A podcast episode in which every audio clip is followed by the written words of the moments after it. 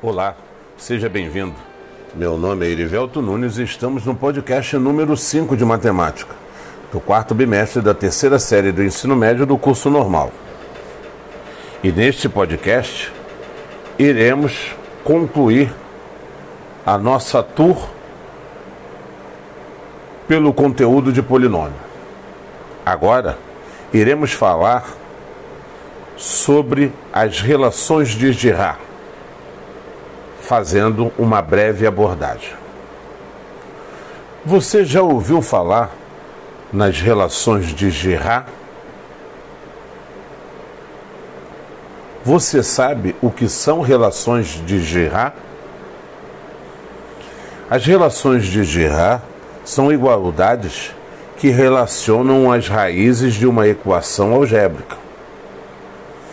O caso mais simples e conhecido de todos é o primeiro que costumamos estudar no ensino fundamental, que é o da soma e produto de uma equação do segundo grau.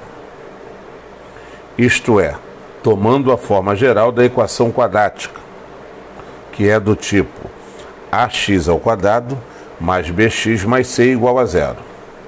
E se considerarmos R1 e R2 sua raiz, suas raízes, então teremos R1 mais R2 igual a menos B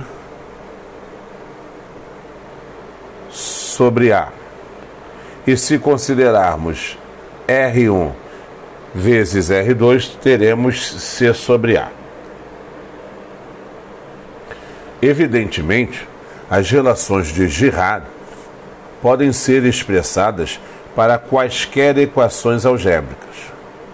Entretanto, em geral, nos exercícios, as equações envolvidas são as de terceiro e quarto graus e raramente utiliza-se casos de equações do quinto grau.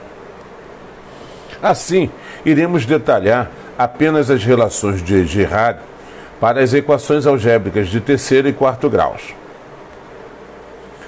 Todavia, para efeito de conhecimento, tais relações possuem um padrão em suas construções, independentemente do grau das equações. Considerando que uma equação algébrica de qualquer grau pode vir a ter o coeficiente do expoente maior que grau, e aí iremos designar por A, do seguinte é B, do próximo é C e assim por diante, então nós teremos AXN mais BXN menos 1 mais CXN menos 2 mais DXN menos 3 mais EXN menos 4 mais reticências igual a zero. Então, assim, com base nisso, temos que as relações de Girard são sempre dadas por frações, de modo que o denominador é igual a A. A primeira relação de Girard é sempre a soma de todas as raízes. A segunda relação é igual à soma entre todos os possíveis produtos entre duas raízes. Já a terceira é a soma entre todos os possíveis produtos entre três raízes. Tal processo segue o mesmo padrão, de modo que a última relação de Girard é igual ao produto de todas as raízes da equação. As relações de Girard tocam de sinal a cada expressão, onde a primeira sempre tem sinal negativo, de modo que a segunda tem sinal positivo, a terceira negativa e assim por diante, nesta ordem. E a primeira relação de Girard começa com a segunda letra, isto é, B. As próximas seguem a ordem alfabética, que seriam C, D, E, F, por aí vai. Usando tais afirmações, podemos construir as relações de Girard de qualquer equação algébrica.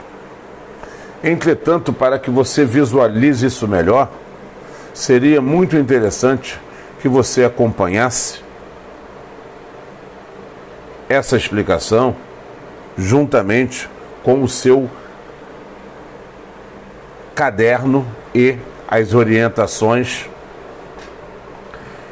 que foram dadas a vocês para que vocês executassem as tarefas propostas de cada bimestre.